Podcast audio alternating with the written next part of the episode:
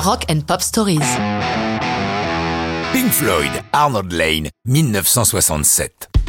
Cette chanson est la toute première enregistrée par le groupe dans sa forme originelle, c'est-à-dire Roger Waters à la basse, Richard Wright au clavier, Nick Mason à la batterie, l'ensemble étant mené par Sid Barrett, chanteur, guitariste et compositeur de toutes les premières chansons du groupe. À leur début, les Pink Floyd ne sont pas du tout le groupe à la musique planante qui va faire leur gloire, mais sont, comme beaucoup de jeunes Anglais de l'époque, des fous de blues.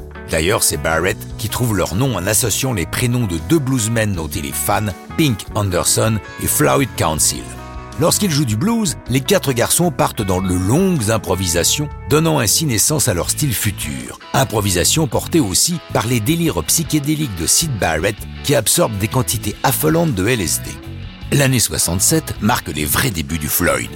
Le buzz fonctionne à fond sur eux dans les milieux underground et ils font les beaux soirs de la boîte du moment, l'UFO Club, ouverte à Londres fin décembre 66 par John Hopkins et Joey Boyd. Très vite, les maisons de disques s'intéressent à eux et ils signent avec EMI. C'est évidemment Sid Barrett qui se charge de la composition de leur premier single, Arnold Lane. C'est quoi Arnold Lane? Dans le texte de la chanson, il s'agit d'un travesti qui a pour coutume de voler des soutiens-gorge et des petites culottes féminines sur les cordes à linge.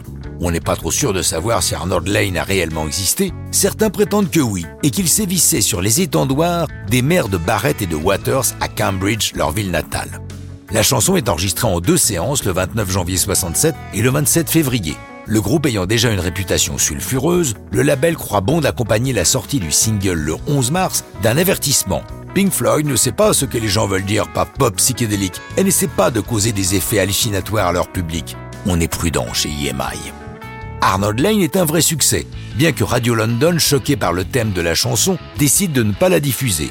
La pourtant très conservatrice BBC joue le jeu et permet à la chanson d'atteindre le top 20 britannique. Le Pink Floyd va bientôt prendre le virage musical que l'on connaît, mais ce sera sans Sid Barrett, son cerveau rongé par l'acide l'entraîne dans une longue dépression qui rend son attitude quotidienne ingérable. Et les trois autres décident de le remplacer par un ami d'enfance de Roger Waters, David Gilmour. Mais ça, c'est déjà une autre histoire de rock'n'roll.